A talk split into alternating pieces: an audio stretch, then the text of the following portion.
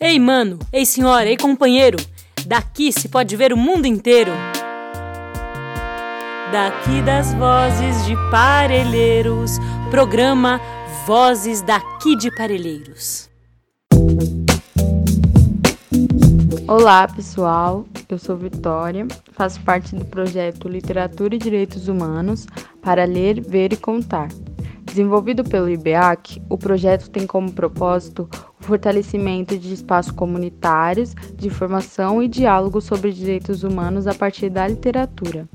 Participam do projeto jovens mediadores e mediadoras de leitura das bibliotecas comunitárias da Rede Litera Sampa. Neste programa, a juventude do projeto compartilha a leitura de trechos do livro Kindred Laços de Sangue, da escritora norte-americana Octavia Butler, que deixou um grande legado na literatura. Vamos conferir?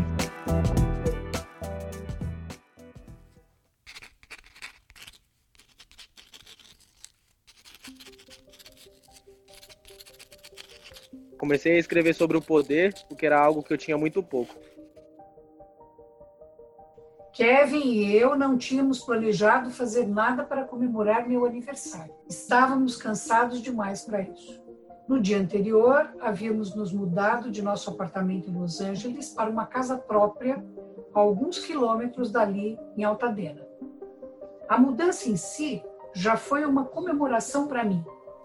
Ainda estávamos abrindo as caixas, ou melhor, eu ainda estava abrindo as caixas. Kevin parou assim que organizou o escritório. Agora estava fechado lá, à toa o pensativo, porque eu não ouvia a máquina de escrever. Por fim, ele chegou à sala de estar, onde eu estava separando os livros em, em uma das estantes grandes, só os de ficção. Tínhamos muito li muitos livros, de algum jeito precisávamos mantê-los em ordem. Por que você fala igual aos brancos? perguntou Nigel. Não tento, respondi surpresa. É assim mesmo que eu falo. É, mas igual aos brancos que alguns brancos, é, dei de ombros. Procurei pensar em uma explicação aceitável. Minha mãe lecionava, falei. E uma professora preta, eu me retraí e assenti com a cabeça. Os negros livres podem dar aula. Minha mãe falava como eu. É, ela me ensinou. Vai ter problema, disse ele.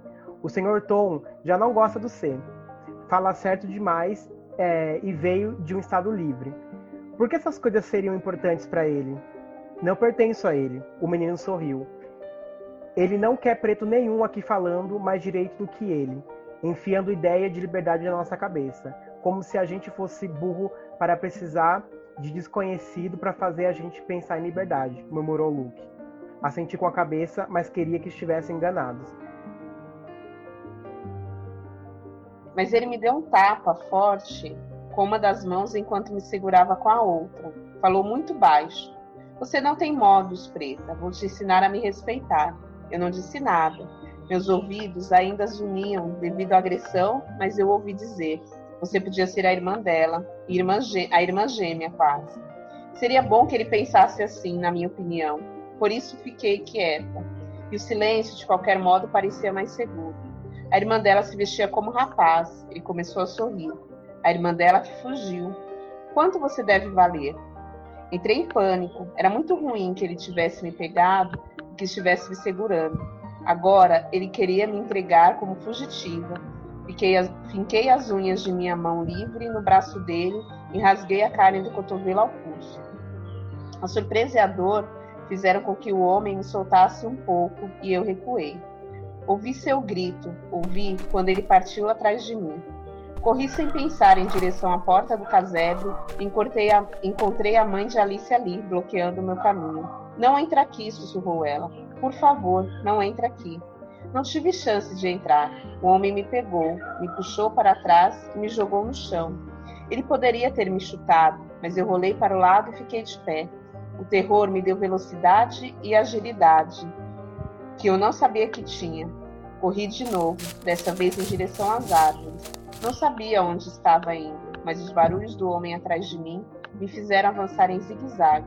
Agora eu desejava encontrar uma mata mais densa onde eu pudesse me embrenhar.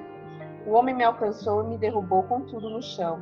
A princípio, fiquei paralisada, incapaz de me mexer, nem de me defender, mesmo quando ele começou a me bater, a me socar. Nunca tinha apanhado daquele jeito antes.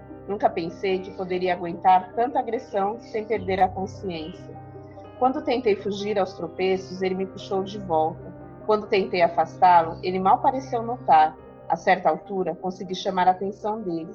Ele havia se inclinado em cima de mim, fazendo com que eu me deitasse de barriga para cima. Levei as mãos a seu rosto, os dedos cobrindo os olhos parcialmente. Naquele instante, percebi que podia impedi-lo, cegá-lo, destruí-lo. Naquela época primitiva, os olhos dele. Só tinha que mexer os, os dedos um pouco e enfiá-los no tecido nos tecidos moles dele, estragar sua visão e causar mais agonia nele do que ele estava causando em mim. Mas não consegui fazer isso. Eu me enojava só de pensar. Minhas mãos estavam paralisadas. Eu tinha que conseguir, mas não conseguia. Eu me, eu me arrastei para sair debaixo do corpo pesado dele e tentei me levantar. No meio do movimento, senti que estava perdendo a consciência, caindo para, trás. Eu me segurei em uma árvore e lutei para ficar consciente. Se o homem voltasse a si e me encontrasse perto, me mataria. Certamente me mataria. Mas não consegui me segurar a árvore. Caía lentamente ao que parecia numa escuridão sem estrelas. A dor me arrastou de volta à consciência. No começo, eu tive plena consciência dela. Todas as partes do meu corpo doíam. Então, vi um rosto borrado à minha frente. O rosto de um homem. Entrei em pânico. Tentei fugir, dei chutes nele, afastando as mãos que me seguravam, tentando morder, mirando seus olhos.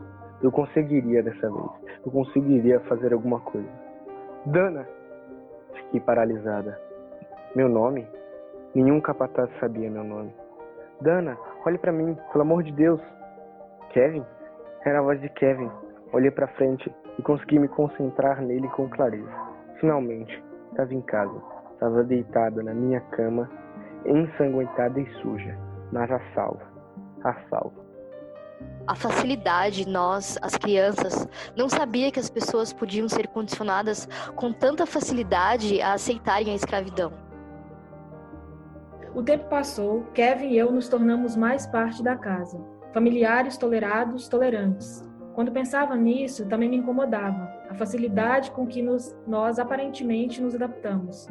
Não que eu quisesse que tivéssemos problemas, mas parecia que deveríamos ter tido mais dificuldade para nos ajustar àquela parte da história em especial, nos ajustar às nossas posições na casa de um, de um dono de escravos. Para mim, o trabalho podia ser mais difícil, mas normalmente era mais chato do que fisicamente exaustivo. E o Kevin reclamava do tédio e de ter que ser sociável com uma série de visitantes ignorantes e pretensiosos que visitavam a casa dos Whalens. Mas, por termos sido trazidos de outro século, achava que tínhamos tido grande facilidade e eu era estranho bastante para me incomodar com facilidade. Esta época poderia ser ótima de se viver, disse Kevin certa vez. Fico pensando que seria uma grande experiência permanecermos nela, irmos para o oeste para vermos a construção do país, ver quanto a mitologia do Velho Oeste é verdade. No oeste, digo com amargura, é onde fazem com que os indígenas é, o que é, é, o que fazem com os indígenas, o que fazem aqui com os negros. Ele olhou para mim de um jeito esquisito vinha fazendo muito disso ultimamente. Pretos preguiçosos, murmurava ela quando tinha que ir atrás de alguém. Olhei para ela com surpresa na, minha, na primeira vez em que ouvi dizer aquilo. Por que eles precisam trabalhar tanto? Perguntei. O que ganharão com isso? Se não trabalha, vão conseguir tomar couro. Ela rebateu. Eu não vou levar culpa pelo que eles não fazem. Você vai? Bem, não, mas eu trabalho, você trabalha. Não precisa de alguém atrás de, de da gente o tempo todo para a gente trabalhar. Quando chegar minha hora de parar de trabalhar e sair daqui, vou embora. Ela se sobressaltou, olhou ao redor depressa. Você não tem juízo. Às vezes, fala o que quer. Estamos sozinhas. Pode ser que não. Se você olha direito, todo mundo escuta as conversas aqui e todo mundo também fala. Não disse nada. Pode fazer o que quiser ou pensar o que quiser, mas não fala para ninguém. Assenti com a cabeça, entendi. Ela passou a falar bem baixo. Você tem que ver uns pretos que eles pegam para trazer de volta, disse ela. Precisa ver, morrendo de fome, quase pelado, açoitado, arrastado, com mordida de cachorro. Precisa ver. Prefiro ver os outros. Que outro? Os que conseguem, os que estão vivendo livres agora. Se tiver algum. Tem. Alguns dizem que tem, mas é como morrer e ir para o céu. Ninguém volta para conta. Voltar para ser escravizado de novo? É, mas mesmo assim, essa conversa é perigosa, não tem propósito. Sara, eu vi livros escritos por escravos que fugiram e moraram no norte. Livro? Ela tentou parecer desdenhosa, mas acabou parecendo duvidosa. Não sabia ler. Os livros podiam ser mistérios incríveis para ela ou podiam ser bobagens. Perda de tempo. Dependia de seu humor. Naquele momento, seu humor parecia se dividir entre curiosidade e medo. O medo venceu. Bobagem, disse ela. Preto escrevendo livro? Mas é verdade, eu vi.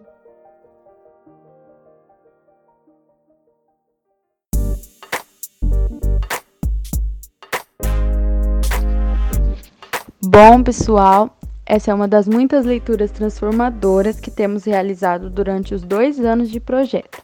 Para conhecer outras leituras e ações que realizamos, procure pela hashtag Ler, Ver e Contar no Instagram e acompanhe nossas ações. Eu vou nessa, galera. Tchau!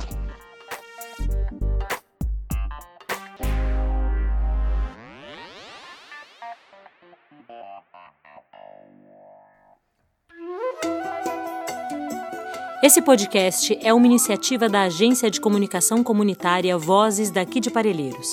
É realizado colaborativamente pela comunidade, parceiros e parceiras que caminham ao nosso lado na estrada de tornar Parelheiros o melhor lugar para se nascer e viver. Conheça mais sobre o nosso trabalho no nosso site vozesdaqui.ibeac.org.br. Todas as terças e sextas estaremos aqui, comunicando nossos olhares, fazeres e saberes do nosso território, da nossa gente. Até a próxima!